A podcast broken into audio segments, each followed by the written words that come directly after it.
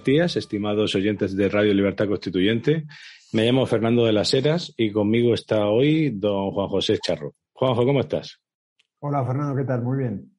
Aquí, mirando la prensa del día y de estos días y bueno, eh, no sabe ya uno de qué se sorprende más, pero hemos encontrado dos o tres cosas curiosas para comentar, sobre todo de, del asunto importante ahora en Europa del gas ruso, que, está produciendo una, auténtica tormenta. Bueno, ya no solo por las consecuencias de la guerra, sino por, porque hay una presión eh, en la UE para perjudicar la, intentar perjudicar la continuidad de Putin a través de sanciones que se centra fundamentalmente en dejar de comprarle hidrocarburos y, carbón. Y el problema aquí, sobre todo, el gas, más que el petróleo y el carbón, porque no se le compra demasiado comparado con el gas. Pero el gas es eh, una, enormidad lo que consume y fundamentalmente países como Alemania, Austria, Hungría, todo el resto de Europa y el centro fundamentalmente. España menos, pero aunque sea menos, la onda expansiva de este terremoto energético y bélico nos, nos, llega, nos va a llegar igual o, más, porque la, la, economía española es de las más débiles de la Unión Europea, tanto respecto al desempleo como la inflación. Y eso es tremendo. La verdad es que sí, es terrible. Y yo el otro día me sorprendió cuando vi la reacción de, bueno, cuando se dice que España ha reconocido el derecho de, que el Sáhara sea una autonomía de, Marruecos, ¿no? A mí me sorprendió eso y que luego Argelia dijera que le iba a mantener los precios a todo el mundo menos a España. Y dices, pues vaya un momento que, se ha elegido para, para, para, anunciar eso. Justo el momento económico que tú acabas de decir, Juanjo. Hombre, es curioso además que, que que digan que ahora el gobierno español quiere apoyar a Marruecos en su, en su proyecto de, de que se reconozca que el Sáhara sea una región de Marruecos y luego estos mismos, o en general los regímenes europeos, invocan el derecho internacional a la vez. Es curioso. Invocan el derecho internacional como si fuera un derecho igual a los, al derecho nacional, que no se puede comparar porque es un derecho convencional y, no es un derecho en sí mismo, igual que los derechos nacionales, porque fundamentalmente porque no hay un juez internacional y una policía internacional que obligue por la fuerza a aplicar ese derecho, con lo cual no es un derecho propiamente dicho, son tratados entre estados que, que no afectan igual a todos porque luego se ve que a las grandes potencias no se le aplica el derecho internacional y a las pequeñas se le aplica siempre. Eh, y en este caso a esta pequeña eh, población que es la saharaui no se le aplica. Aquí se le aplica o la fuerza o la fuerza del pacto.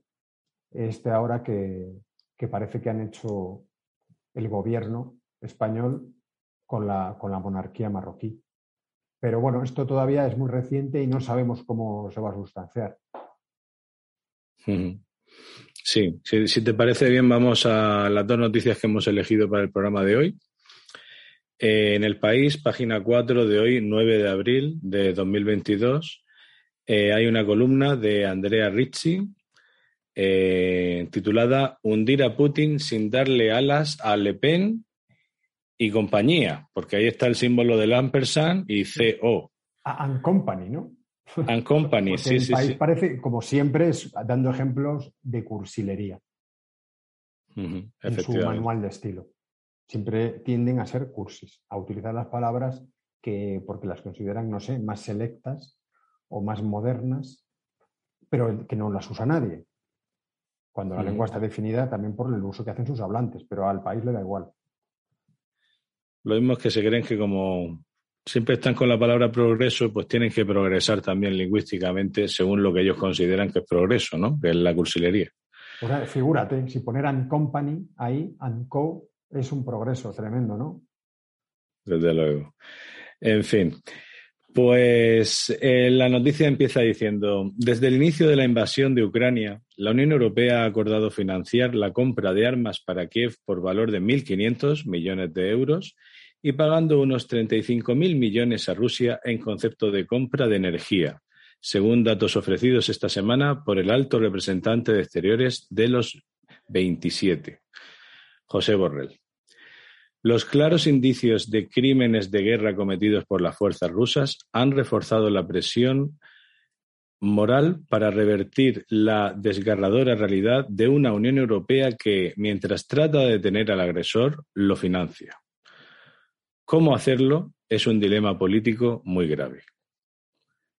Ante el sufrimiento de la población ucrania, y, lo estoy diciendo como está escrito, Ucrania. ejemplo de la de la cursilería del país. Porque aunque se pueda decir ucranio en vez de ucraniano, pero aquí en España nadie dice eso, ¿no? El país. El país. ¿Cómo no? Ante el sufrimiento de la, de la población ucrania y brutalidades como la de Bucha o la estación de Kramatorsk, el imperativo moral es enorme y comprensiblemente hay quienes abogan por un corte abrupto con la esperanza de que el contragolpe económico no sea tan fuerte, de que se encontrarán alternativas y que la población entenderá la necesidad de sacrificios. Puede que sea así, pero conviene entender bien los riesgos asociados a la opción abrupta.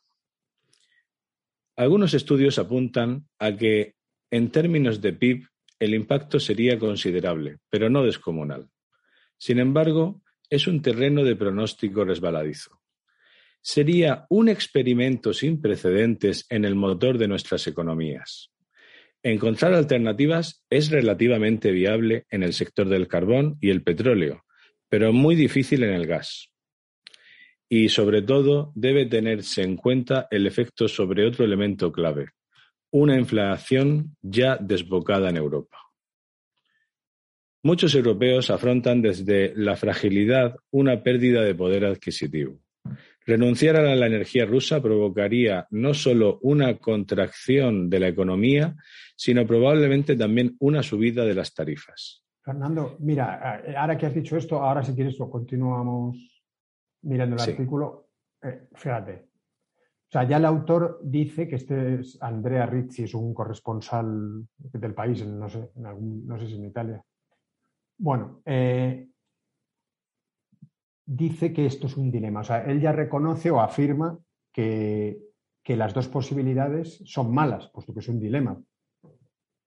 Eh, bueno, podrían ser las dos buenas, pero como claramente no son las dos buenas, son las dos malas. Entonces, eh, muy grave, como su es grave. O sea, que no, no, no comprarle gas a Rusia es, un, es una decisión mala, y, seguir comprándoselo también es una decisión mala.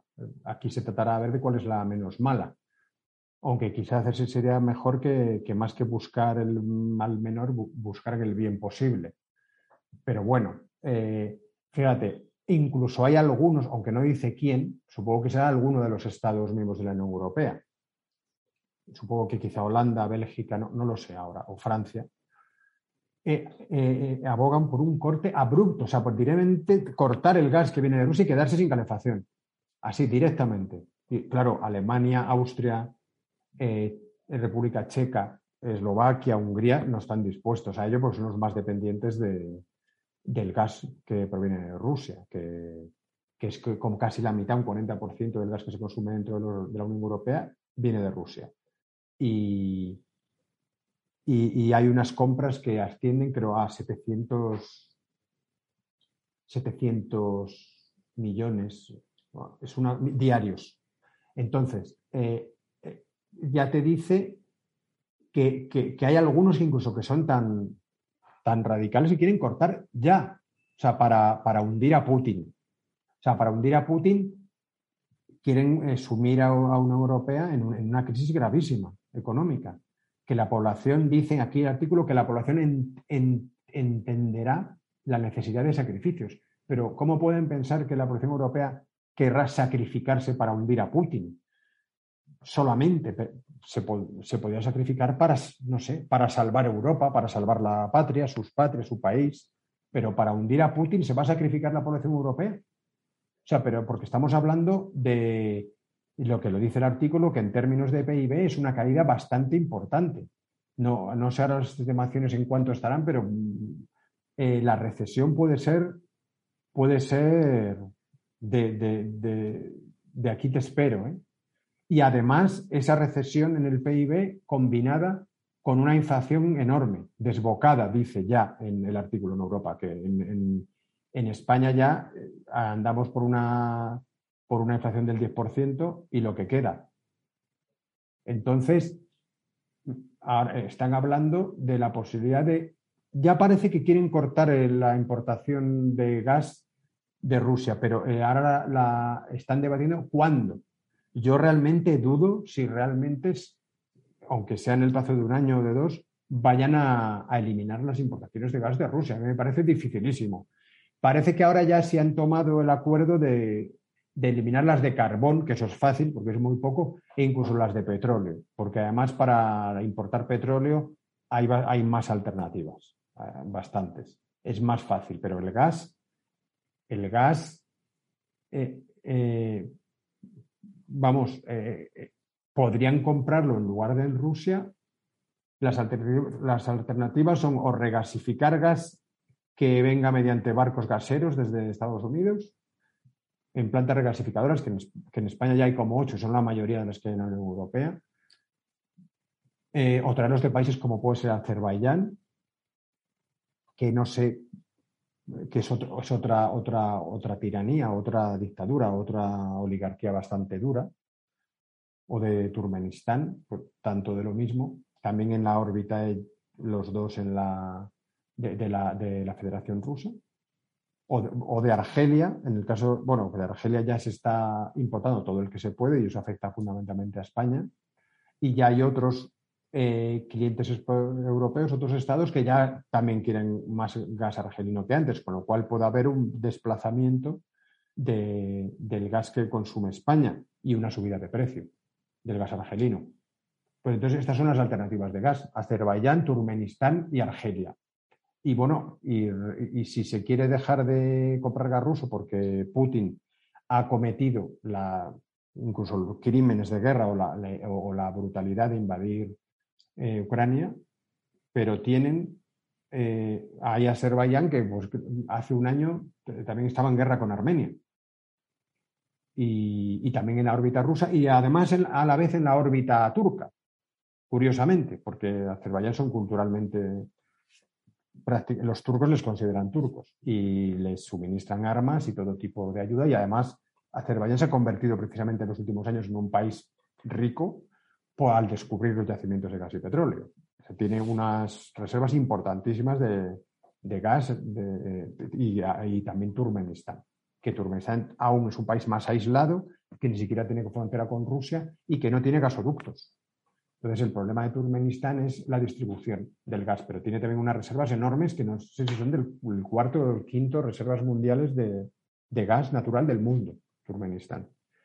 Entonces, eh, bueno, si quieres, ese es el dilema. El dilema, pues yo realmente creo que es muy difícil que, se, ese proceso gradual, que parece el, el, más posible, que realmente se lleve también a la práctica gradualmente, porque yo veo que, Alemania fundamentalmente, que es además la que lleva la voz cantante en la, Unión Europea, vaya a aceptar eh, eh, reducir las compras de gas a Rusia.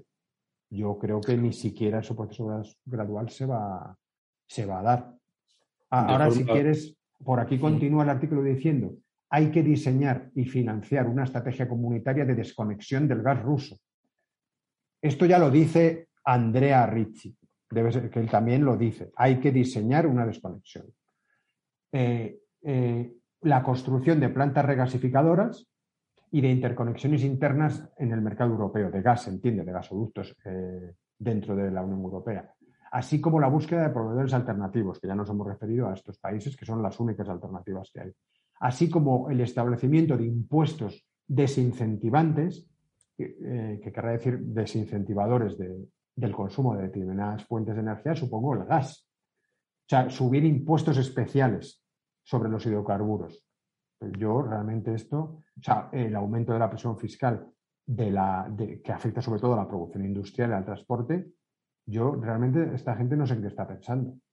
Y luego además acaba, por, por supuesto, dice, un acelerón enorme en el sector de las renovables. Aunque claro, aquí hay otro problema.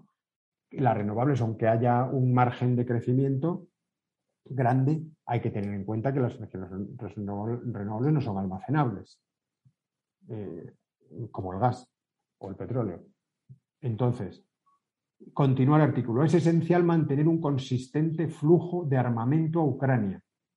Eso también lo tienen claro porque el objetivo, como dice el artículo, es hundir a Putin. O sea, eh, piensan que, pueden hundir a Putin dejando de comprarle gas y armando a Ucrania. Puede ser que logren desestabilizar al régimen de Putin, eh, pero yo creo que es una previsión muy arriesgada. Yo, yo no veo claro que puedan hundir a Putin así como así dejándole de comprar gas. Y, luego acaba el artículo, y ahora me dices tu, tu criterio. Acaba el artículo el malestar ciudadano puede parir tremendas turbulencias políticas, claro. Y, dice, conviene que mientras se intenta neutralizar un problema monstruoso, no acabemos dando alas a aventuras inquietantes en nuestras filas, a lo que es a lo que se refiere no dar alas a Le Pen y compañía, porque les da miedo que ante la impopularidad de estas medidas, que ya, están, ya descuentan que son impopulares, por supuesto, si se va a desbocar la inflación y va a bajar la actividad económica, o sea, va a subir el paro enormemente y se van a cerrar cantidad de empresas por, por dejar de, comprar gas ruso, ¿cómo va a ser popular? Esta medida es lo más impopular que hay. Pero entonces lo que les da miedo eh, a los que proponen estas medidas no, es sus efectos, que son catastróficos, sino que, la, que, la, extrema derecha o los eh, partidos como Le Pen eh, se aprovechen y de, este descontexto popular. Eso es lo que les preocupa. Les preocupa dar alas a Le Pen y compañía. No les preocupa la catástrofe económica, por lo visto. Claro, la oligarquía europea no está preocupada por los europeos, no está preocupada por las naciones, por las personas que integran los países de, de la Unión Europea. De lo que están preocupados es que por las nefastas medidas que están tomando en contra de la población europea, que sí, que también son en contra de Putin, pero son en contra también de los ciudadanos de la, de, la Unión Europea, que entonces pasen a perder el poder político que tienen. Y si es que está clarísimo. Hay una frase que ya la has leído tú antes, pero es que es, que es, es eh, eh, cuando dice, y que la población entenderá la necesidad de sacrificios.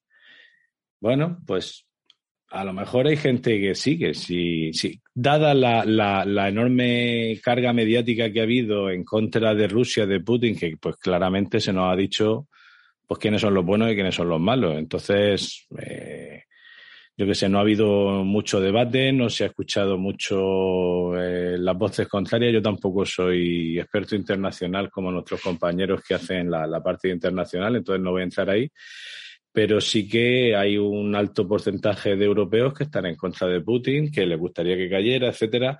Pero la pregunta es siempre, ¿cuál es el precio que uno está dispuesto a pagar para que Putin caiga o para favorecer que Putin caiga? Porque es que a lo mejor luego no se consigue. Y la clave está en que todas estas sanciones, se, se aprueba una sanción, pero luego se hace como una especie de moratoria que se dice, bueno, pero esto no entrará dentro de unos años porque es que ahora mismo no podemos cortar el gas ruso. Y, eso es lo que está, lo que se está viendo, que todo lo que están diciendo de sanciones, bueno, lo de SWIFT fue, fue lo del SWIFT fue, el cambio interbancario fue, fue algo, fue algo importante, pero, pero la pregunta que yo le haría eh, al ciudadano medio europeo es hasta qué punto quiere que haya unas sanciones tremendas a Putin que le afectan a sí mismo. O sea, hasta qué punto estás dispuesto tú a empobrecerte por todo esto que hay aquí. Y, pero claro, como realmente no en la Unión Europea pues no hay representación política, tampoco vemos los representantes de determinadas zonas de Europa diciendo, pues en mi zona queremos esto o no queremos lo otro. Lo único que tenemos es lo que dice Borrell y von der Leyen. ¿Qué te parece todo esto? Hombre, porque se está pidiendo, si te fijas, esta retórica de que la población se sacrifique. Además, al utilizar la población ya implica cierta frialdad a la hora de población. No dice el pueblo, no dice los ciudadanos, dice la población, con una terminología, digamos, demográfica. La población. Eh, lo, que, lo, que, está aquí reflejando es que este autor eh, el bienestar de los ciudadanos, de sus conciudadanos, no no le importa mucho, por lo visto, sino que habla de la población. Eh, bueno, pues la población, si la estás pidiendo que se sacrifique, se puede entender, bueno, o en la historia se le ha pedido a las poblaciones, a los ciudadanos, que se sacrifiquen por la patria, cuando la patria está en peligro. Vale, pero que se sacrifiquen para hundir al, gobernante de una potencia, digamos, rival, por muy grande que sea, porque aquí vamos, a, vamos a decir la verdad, aquí ya desde la primera piedra. Aquí es se trata de una potencia rival, pero no una potencia rival de España o de Italia o de Francia, no. Es una potencia rival, digamos, del imperio estadounidense o del gran espacio, como se dice ahora, que hablamos de grandes espacios formados por lo que ahora se denomina Occidente, es decir, América y Europa occidental. Bueno, pero entonces ese gran espacio tiene un rival geopolítico, que es Rusia. Y también tiene esta China y algún otro gran espacio. Bueno, fundamentalmente aquí entran en juego tres actores, Rusia, China y Occidente. Pero claro, pedirle a las poblaciones, a los ciudadanos de Italia, de Alemania, de España, de Francia, que se sacrifiquen por ese gran espacio, hombre, yo creo que entonces Mm, no es proporcionado. O sea, porque los franceses se podrán sacrificar por Francia, por la patria, como dio ejemplo de Gaulle, cuando la Francia está en peligro. Pero aquí, para, pero porque te, sacrificas, porque te sacrificas por Francia. Pero para sacrificarse por el gran espacio occidental, tendría que estar el gran espacio occidental en peligro en conjunto. Pero yo creo que, que esta desgraciada, desafortunada guerra provocada por la invasión rusa no está poniendo en peligro al gran espacio occidental como tal. Por lo tanto, habría que tomar medidas, yo creo que proporcionadas.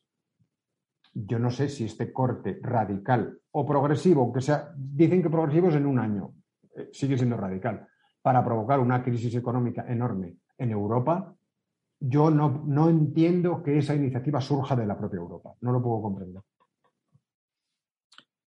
pero ¿cómo sabemos que realmente surge de la propia Europa y no surge de Estados Unidos? Porque yo, yo siempre pienso en quién sale beneficiado de cada uno de, de los escenarios, ¿no? Y Alemania ya ha pasado a tener un beneficio de toda esta situación y es que, y es que va a poder empezar a invertir muchísimo dinero en armamento, que hasta ahora se les tenía vetado.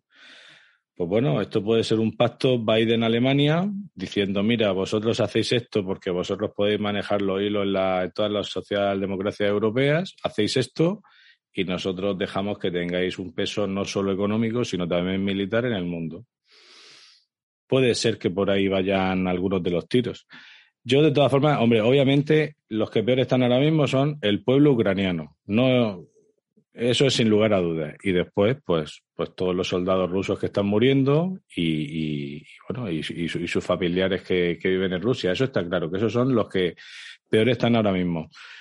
Pero a nivel de Estado, pues mm, mm, no sé hasta qué punto eh, los Estados europeos, como tú bien dices, eh, mm, están haciendo lo mejor para sus pueblos al, al, estar tomando toda esta serie de medidas y estarse, y estarse planteando hacerlo de forma abrupta, de golpe, y que el próximo invierno pues no se pueda encender la calefacción o haya un empobrecimiento general de la población bestial por por, una situación que, en el fondo, a mí, de todas formas, Juanjo, una de las cosas que a mí me fastidia esta situación es que no se habla nunca de los orígenes del problema. O sea, a mí cuando me dicen es que Putin pues, parece que se ha levantado hoy con ganas de invadir Ucrania o quiere quedarse con un trozo de Ucrania y ya está. Yo cuando vienen noticias así de secadas y de un, un, un, discurso, un relato, ¿no? Que es lo que se dice ahora, que te están contando un cuento, en vez de realmente lo que ocurre, cuando te cuentan el relato de que, de que bueno, de que Este es un señor muy malo que ha decidido invadir un país que está cometiendo matanzas sobre su población, mientras que los ucranianos, pues, pues lo único que están haciendo es defenderse, que, también puede ser lo segundo. Pero mm, no sé, yo, creo que todo esto tiene unas causas, tiene unas causas políticas, tiene unas causas de que la diplomacia no se ha llevado bien en muchos aspectos y que la Unión Europea puede ser parcialmente culpable de la situación que está viviendo ahora mismo Ucrania. Y yo no he leído así ningún artículo, yo, pues, a lo mejor tú has leído alguno que diga hasta qué punto la Unión Europea está teniendo culpa de todo lo que está pasando allí, eh, en la Unión Europea o Estados Unidos incluso. Yo no he leído nada de, de, de eso, de qué, parte de culpa tenemos nosotros en toda esta historia, porque bueno, hay mucha, muchos medios de comunicación que nos dicen lo que la información del régimen dice que, tenemos que escuchar, pero pero información objetiva y veraz en muy poquitos medios se puede escuchar en estos momentos. Ha habido eh, excepciones, algún columnista de ABC, como Hughes, eh, o, algún otro medio digital que ha publicado artículos intentando hacer un análisis, eh, digamos, viendo más las cosas desde fuera, no como, como dijo don Antonio García Trevijano en la clave. Quiero hablar de vaca, yo estoy hablando de quién mata a los terneros, no de vacas sagradas.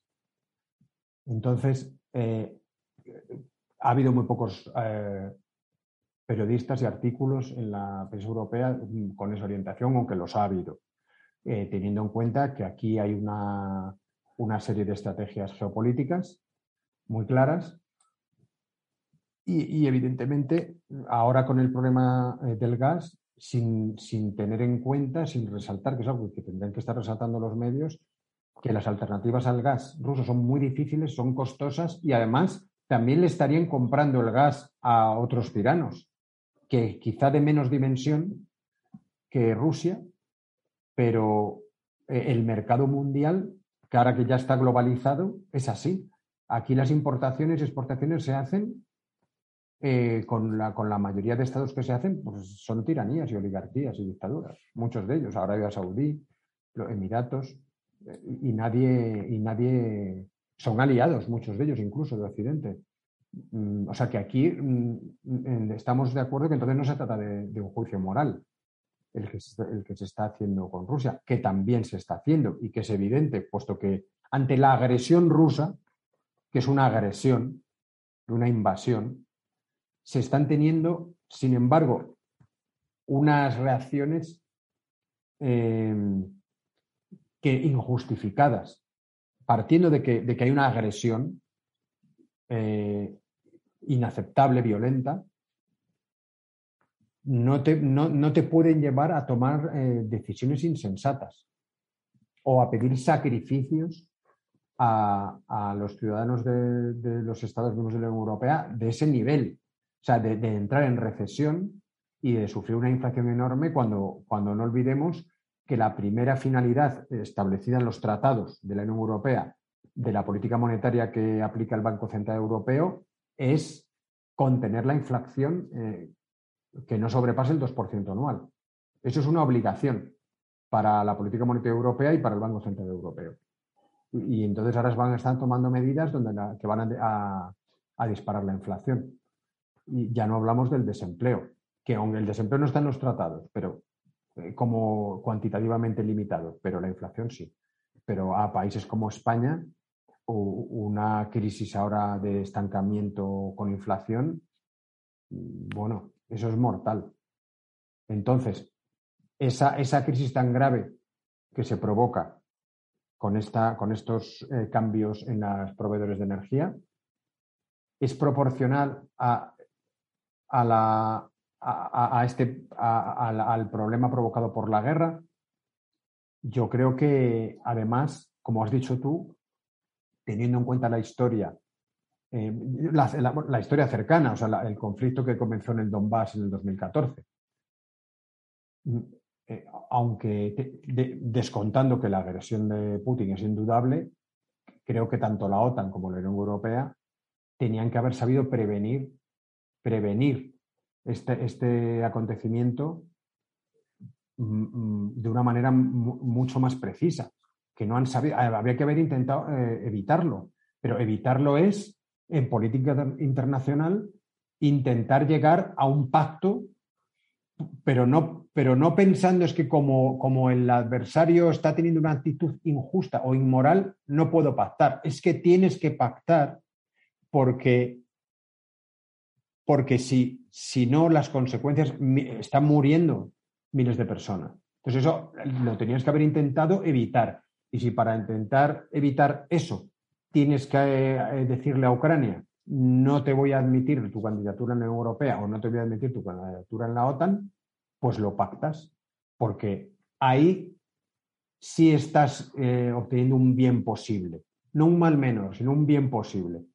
Se hubiera podido evitar miles de muertos inocentes y se hubieran podido evitar ahora la, la, consecutiva crisis económica que parece que se va a producir, gravísima. Entonces yo, eh, desde mi punto de vista, estos planes de, desconectar del gas ruso de esa manera, aunque sea en un año o en dos, a mí me parecen eh, bastante insensatos. Claro, claro. Y, eso nos lleva también a la, siguiente noticia, que si quieres podemos leer la de la página 5 del país de hoy. Ah, sí, en la página 5 del país de hoy, sábado, que es 9 de abril de 2022, dice, también en este mismo ámbito de, de la crisis de Ucrania, von der Leyen promete acelerar la adhesión de Ucrania a la Unión Europea. La presidenta de la Comisión Europea también ofrece más armamento en su visita a Kiev el ingreso de un nuevo país lo deben aprobar los 27 miembros. Y además eh, alude a unas declaraciones de, Borrell eh, que definió el, bombardeo, se refiere al bombardeo de Kramatorsk, eh, de una estación en un pueblo del, del Donbass, como un intento más de cerrar las vías de salida para quienes huyen de esta guerra injustificada.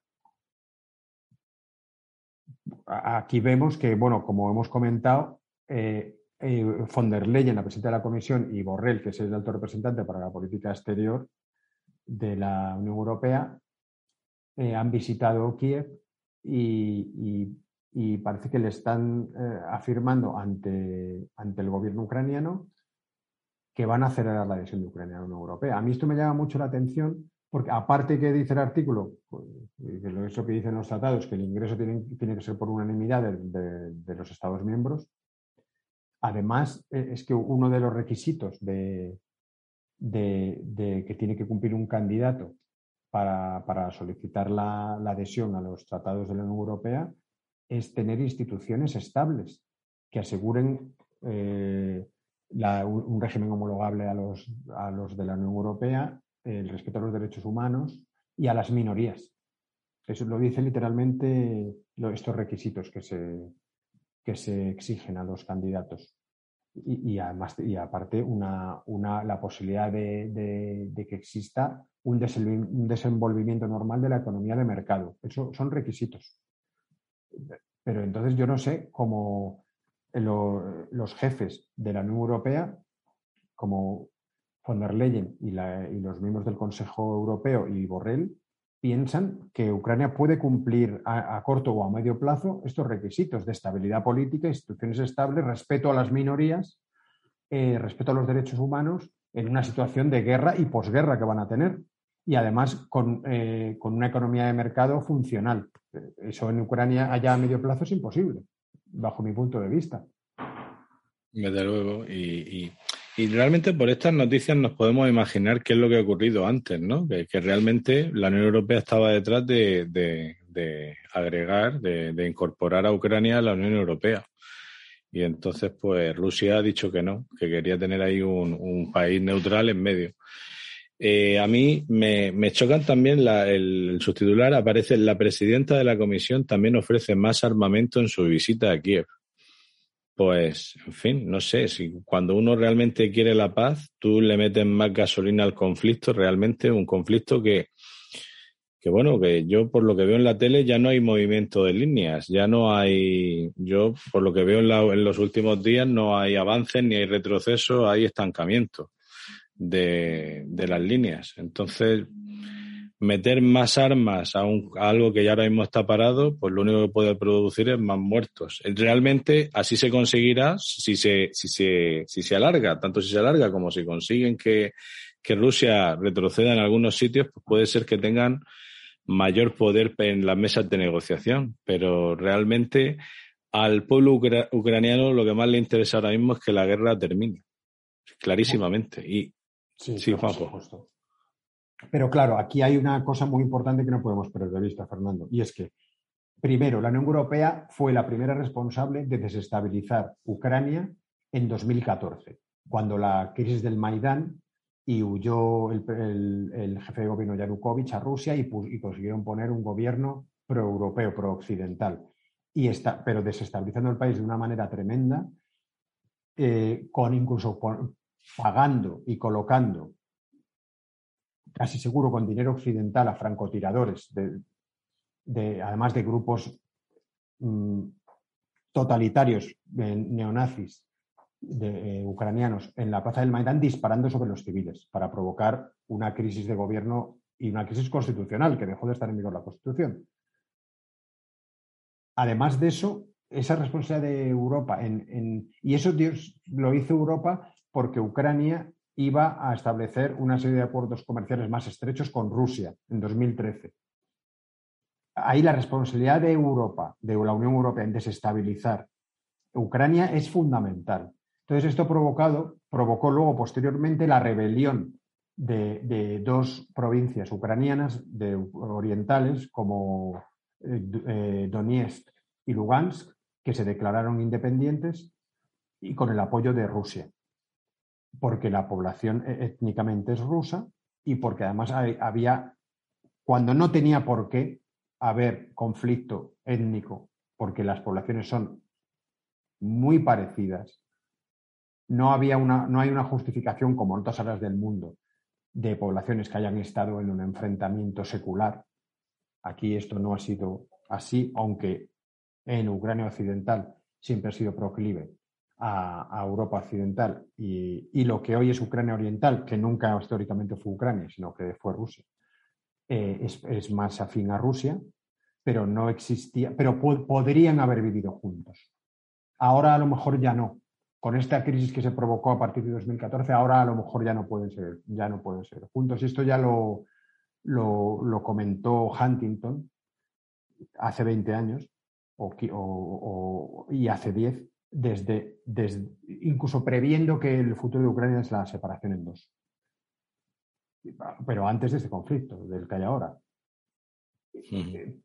Pero, ¿y ahora por qué dices tú? Es que está justificado, eh, pero, pero que ahora le den armas al ejército ucraniano y a la, y a la milicia nacional ucraniana, eh, que es sobre todo la que está resistiendo en ciudades como Mariupol, y, en otra, y en otras zonas y también en Kiev, que esta, esta resistencia está sobre todo mm, apoyada en esta milicia nacional de Ucrania, que tiene ciertas concomitantes históricas, no solo con la Alemania del Tercer Reich, sino ya anteriormente eh, estas eh, regiones de Ucrania eran aliados naturales del Imperio Austrohúngaro, de, Alemania la primera, después de la Primera Guerra Mundial, eso es normal. O sea, no es solo una cuestión de, que si son neo-hitlerianos. Esta, esta alianza histórica viene de antes, con, los, con, los imperios con los imperios centrales germanos. Eso es normal porque además la, parte occidental de Ucrania, Rutenia y Galicia, formaban parte del imperio austriaco. y en cambio la parte oriental formaba parte del imperio zarista.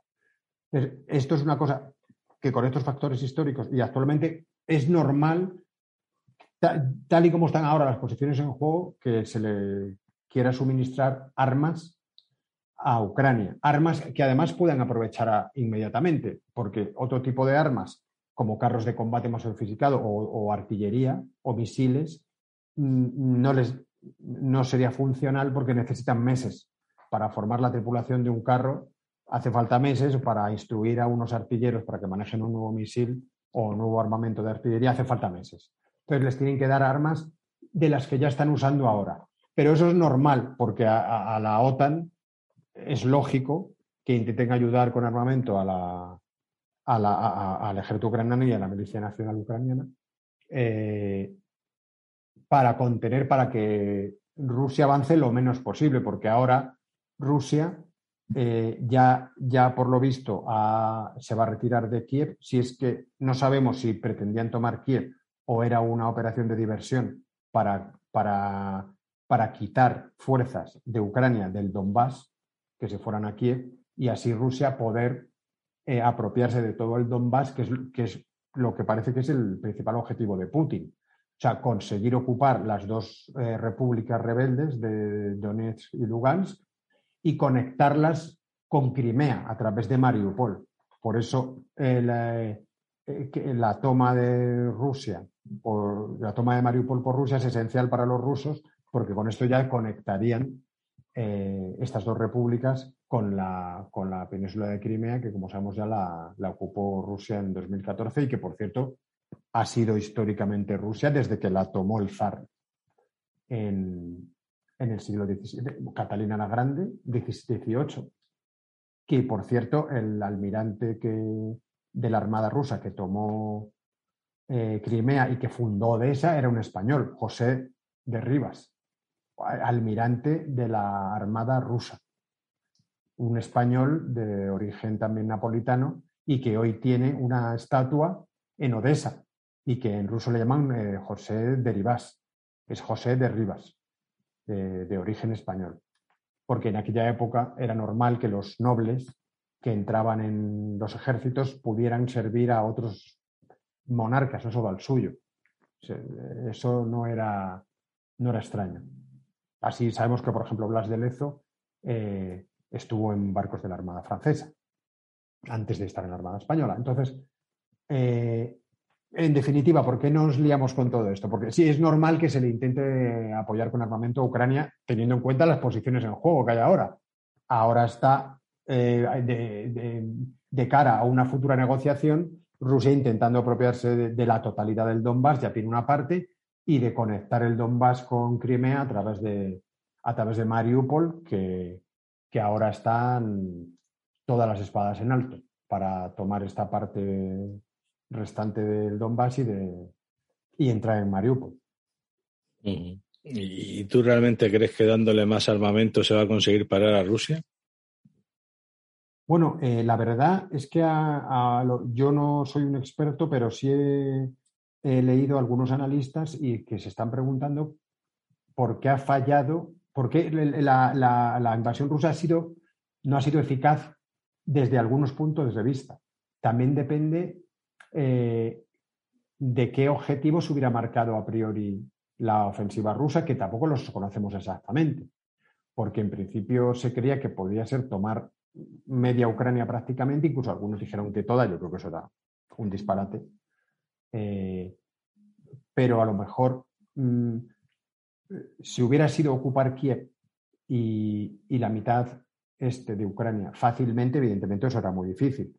Pero si solamente lo que quería era tomar el Donbass y conectarlo con Crimea, quizá no ha sido tan ineficaz. Pero sí es verdad que, algunos analistas han observado cierta ineficacia en el, despliegue ruso y dicen que, el Estado Mayor ruso ha cometido distintos errores y que han tenido eh, fallos logísticos muy graves no, eso supongo que se irá, se irá sabiendo a lo largo del tiempo, cuando acabe el conflicto y se pueda analizar mejor los hechos, pero, pero es verdad que parece que, la, que en principio algunos, analistas dicen que esto que, la, que, la, que les ha extrañado que la, que la ofensiva rusa haya sido poco eficaz en relación con el equilibrio de, fuerzas que había tan, tan pequeño, es decir, que, que la, que eh, las fuerzas rusas eran muy superiores a las ucranianas, pero que luego no se han desenvuelto eh, como tal, aunque sí que hay otros analistas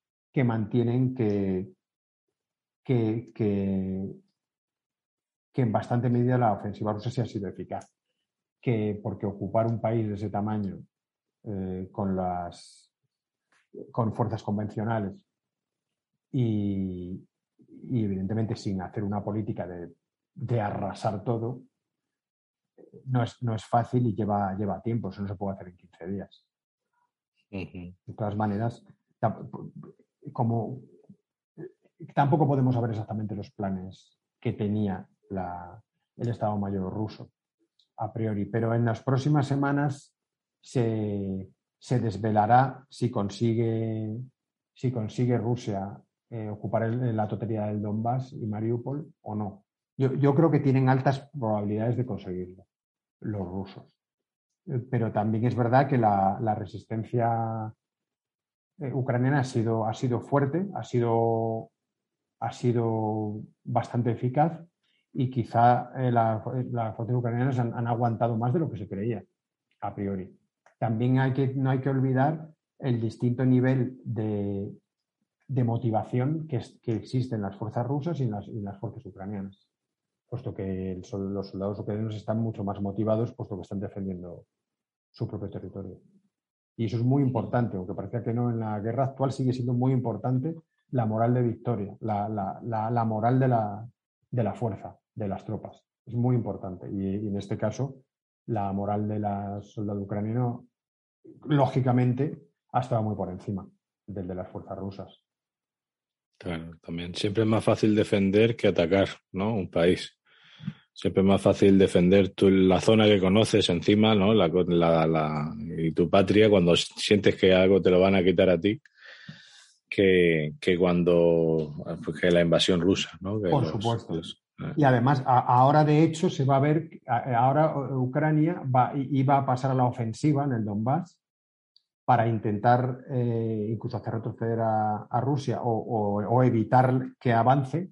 Y ahora la, Ucrania, el ejército ucraniano y la milicia nacional ucraniana se van a ver a, ver qué pasa ante eh, cuando te pones a, avanzar, que no es lo mismo, es mucho más difícil eh, tácticamente el ataque que la defensa. Entonces ahora, ahora, ahora Ucrania va a probar su, capacidad ofensiva, eh, que, evidentemente es bastante más difícil. Eh, tampoco hay que olvidar cuando hablas de defender el propio territorio que dentro de los territorios de Donetsk y Lugansk eh, las milicias son prorrusas, las, las que se proclamaron República Popular de, Donetsk y República Popular de Lugansk también es su territorio. los, eh, los milicianos prorrusos que, que se enfrentaron al ejército ucraniano desde 2014 también están defendiendo lo que, donde ellos viven, su territorio, donde ellos viven. Y no hay que olvidar que en la crisis de 2014 eh, una gran parte del ejército ucraniano se pasó a estas repúblicas. No, no, no, Ucrania no tiene el ejército íntegro que tuvo en 2014. Lo que pasa es que luego ahora se ha rearmado desde entonces pero en aquella época una gran parte de unidades ucranianas se pasaron a la rebelión, a la, parte prorrusa. Y, y esos también están defendiendo lo, que, lo que ellos consideran su territorio. Eh, eh, aunque evidentemente desde el punto de vista internacional la, agresión de Putin es ilegítima, pero la postura de los rebeldes de Donetsk y Lugansk desde punto de vista de muchos analistas sí es legítima, porque están defendiendo su territorio ante lo que ellos consideran la agresión, de un gobierno ilegítimo ucraniano en ese momento que, comenzó a hacer, según ellos consideraban, una, una, política de persecución cultural de la población prorrusa. Claro, en, cuyo caso se podría incluso hasta pensar que es como una guerra civil en la que hay dos potencias externas que están apoyando a un bloque o a otro, de una forma o de otra. Ahora no, porque ya ha habido una invasión rusa, pero lo, el conflicto que ha habido con 14.000 víctimas desde 2014 hasta 2020 es una, ha sido una guerra civil por una rebelión de, dos repúblicas contra el gobierno de Kiev. Por supuesto, ya sabemos que eh, lo que tuvieron claro los gobiernos regionales de Donetsk y Lugansk es que para conseguir la independencia tenían que ganar una guerra civil. No había otra manera. Algo muy lógico en Europa y en estados ya consolidados con unas fronteras de, más de un siglo, o de un siglo, o de algunos de dos o de tres o cuatro. Para separar una secesión de esa naturaleza es mediante una guerra. Si no es imposible, y la historia lo demuestra, si no hay guerra, no hay independencia, no hay secesión. Y, hay, en, lo, y en Lugansk y Donetsk se está demostrando. Pues sí.